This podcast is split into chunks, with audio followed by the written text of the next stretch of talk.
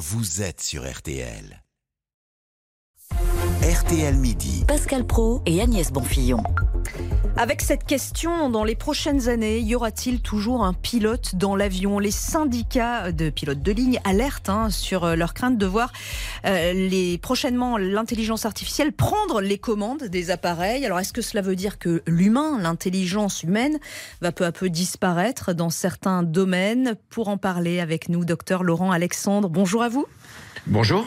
Nos auditeurs vous connaissent bien. Vous êtes chirurgien, neurobiologiste et énarque. Vous avez sorti un livre hein, il y a 15 jours sur le sujet La guerre des intelligences à l'heure de Chat GPT aux éditions Jean-Claude Lattès. Alors d'abord cette question pour vous. Un avion entièrement piloté par l'intelligence artificielle, c'est de la science-fiction ou pas? Non, euh, Airbus a montré qu'on peut déjà faire voler euh, un avion sans pilote, y compris pendant les phases les plus difficiles que sont l'atterrissage et le décollage. Donc il est clair qu'on va pouvoir, dans les années qui viennent, se passer des pilotes. Alors, pour des raisons psychologiques, il est probable qu'on passera à un pilote, qu'on passera pas à zéro pilote, mais on a le même problème dans le domaine ferroviaire, puisque on sait qu'on peut faire euh, rouler des trains sans pilote grâce à l'intelligence artificielle.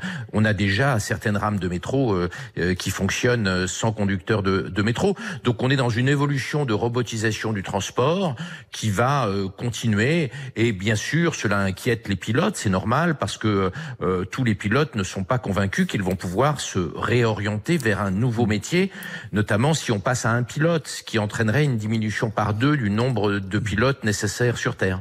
Bon, euh, Laurent Alexandre, je vous écoute régulièrement, régulièrement. Je me demande ce qu'on va pouvoir faire. Parce qu'on va pas conduire des voitures, on va il n'y aura plus de journalistes, il n'y aura plus de pilotes, il n'y aura plus euh, euh, non plus de conducteurs de train. Euh, qu'est-ce que nous allons faire en fait si, si on est remplacé par l'intelligence artificielle?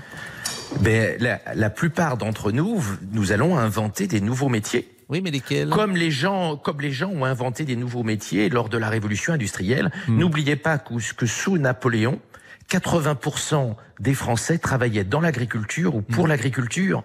Et aujourd'hui, vous le savez, ça n'est plus que 3% à peine des mais qu'est-ce que nous allons faire? Eh bien, nous allons, nous allons développer des nouveaux métiers autour de la recherche. Nous allons inventer des nouvelles formes d'art. Euh, tout le monde ne peut pas être chercheur? Mais nous, nous, devons réorganiser le système de formation et le système éducatif hmm. de manière bon, en fait, vous à ce que rien, savez pas ce qu'on va faire. C'est ça la non, réalité, Alexandre. Pascal, on, Pascal sait pas ce qu'on va faire. Mais en revanche, dans combien de temps les pilotes? Mais, Dans combien de temps les pilotes Les avions sont, en, en, les avions 1800, sans pilotes? en 1880, on ne savait pas qu'il y aurait en oui, 2023 non, des journalistes à la radio. À la radio. J'entends bien. Euh, les avions sans pilote, c'est quand? Les avions sans pilote, ça pourrait être demain matin pour des raisons politiques, sociales, syndicales, pour ne pas faire de peine aux pilotes, on, on, ne le fera pas immédiatement. Mais ce serait généralisable relativement rapidement aujourd'hui. Et les progrès de l'intelligence artificielle sont tellement rapides qu'on peut penser qu'à l'horizon 2030, les avions sans pilote seront très supérieurs aux avions avec pilote en termes de sécurité. Est-ce qu'il y a certains domaines tout de même où euh, l'intelligence humaine sera toujours supérieure à l'intelligence artificielle, ou l'intelligence artificielle ne pourra pas euh, nous remplacer complètement je pense aux émotions, aux sensibilités quand même. Enfin, l'intelligence artificielle n'a pas tout ça. Alors sur l'émotion, c'est compliqué puisqu'une une étude récente a montré que euh, ChatGPT est deux fois plus empathique que les médecins pour répondre aux, aux, patients. Donc il n'est pas sûr que notre supériorité soit sur l'empathie, la bienveillance. L'intelligence artificielle va peut-être nous dépasser dans ces domaines-là. Non, il y a un domaine où on est excellent, nous, c'est pour inventer des choses totalement nouvelles et quand il faut être multidisciplinaire. C'est pour ça que la culture générale est fondamentale aujourd'hui. Il faut donner à nos enfants une très large culture générale parce que nous sommes supérieurs à l'intelligence artificielle lorsqu'il faut associer des domaines très différents. Donc ce que disait le général de Gaulle en, en 1934, le, la culture générale est l'école du commandement, eh bien à l'ère de, de ChatGPT en 2023, euh, c'est encore plus vrai. Nous devons absolument nous acharner à donner une culture générale à nos enfants, une bonne culture scientifique également, de manière à ce qu'ils soient complémentaires de l'intelligence artificielle, parce que dans les années qui viennent, les savoirs techniques vont être écrabouillés par l'intelligence artificielle. Donc il ne faut pas qu'on forme nos gamins à des tâches étroites qui vont très très vite être dépassées par l'intelligence artificielle. Si vous aviez un adolescent de 15 ans aujourd'hui, vous lui diriez de faire quoi? Ah ben j'en ai des enfants euh, ados.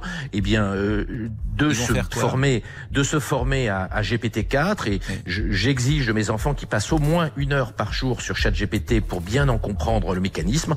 Et d'autre part, comme je vous disais, beaucoup beaucoup lire, avoir une grande culture générale pour pouvoir comprendre les choses de façon transversale. C'est entendu. Ce que l'intelligence artificielle ne de peut pas faire Laurent et ne fera pas faire. Bon, finalement, la culture générale, c'était euh, 19e siècle, 20e, 20e siècle également. Donc pas de changement de ce point de vue-là. Je précise que le guide complet pour réussir ses études avec ChatGPT a été écrit par notre ami Martial You et son fils.